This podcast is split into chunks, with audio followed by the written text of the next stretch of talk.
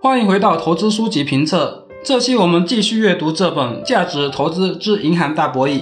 上期我们说到了中国银行业值得投资的原因，这期就看看中国银行业资产质量到底如何。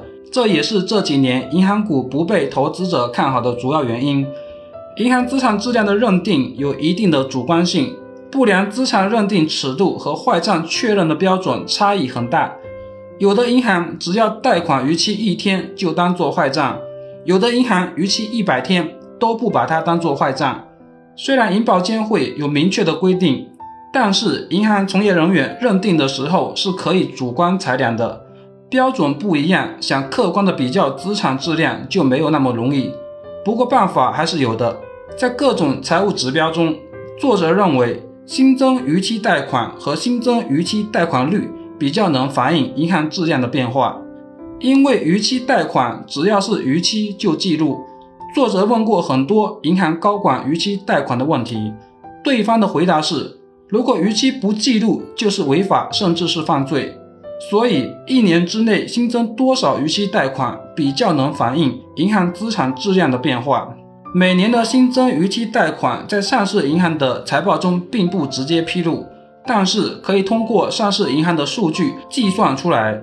上市银行每年都会披露逾期一到九十天的贷款，以及逾期九十天到一年的贷款。把这两个数据相加，就是一年之内新增逾期贷款。作者统计了五家国有银行和八家股份制银行新增逾期贷款的情况。五家国有银行包括工农中建和交通银行。八家股份制银行包括平安、光大、民生、华夏、浦发、中信、兴业和招商。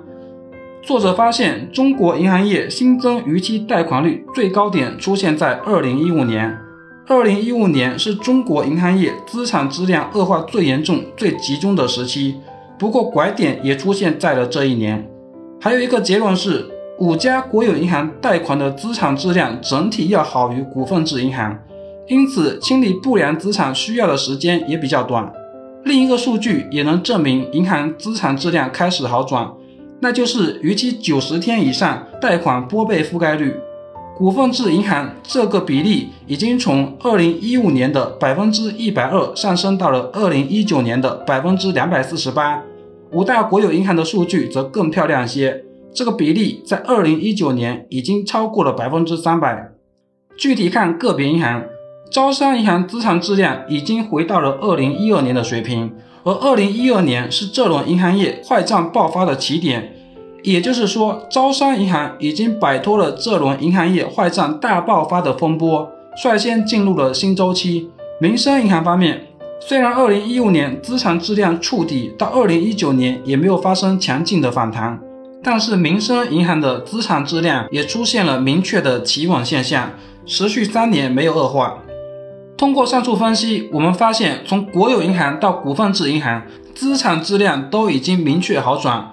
分析完了银行业的不良资产，下面我们看看过去几年银行资产减值损失的情况，也就是为应对资产质量恶化，一共支付了多少的成本和代价。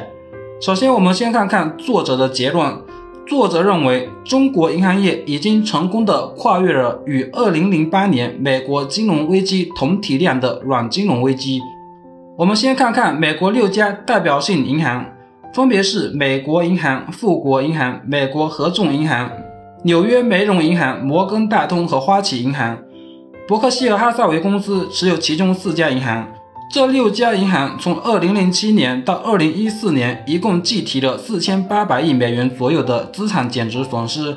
根据作者的推算，美国银行业为2008年金融危机整体支付了大约1万零940亿美元的资产损失。也就是说，美国银行业为这次危机付出了超过一万亿代价。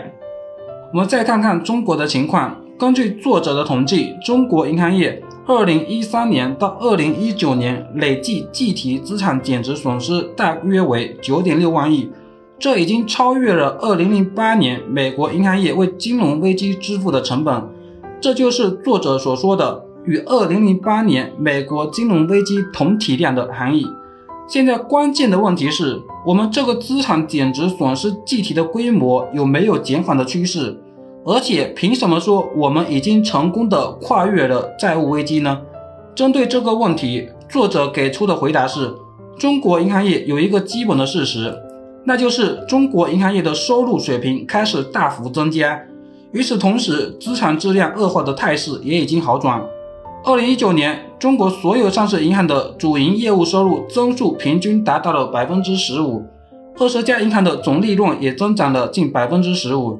假设未来几年银行业的主营业务不增加，这个假设十分保守。根据作者的推算，银行业每年可以计提大约二点一万亿左右的资产减值损失。然后假设银行业还有四五万亿左右的不良资产需要处理，那么只要两年，不良资产规模就会被消化掉。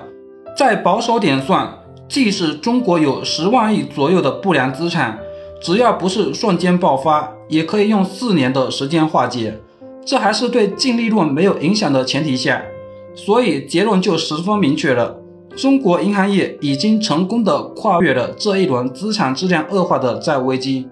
当然，以上是作者的分析，只要是投资分析，就涉及到个人的主观判断，这点投资者应该都明白。所以这类实战性非常强的书，大家最好要有自己的判断。本期内容到这里就结束了，下期我们看看经济情况这几年相对表现不佳的山西和东北三省的银行业情况。如果这期内容对你有帮助，那么我们下期见。每周一本投资书籍，带你树立正确的投资理念，美好投资从阅读开始。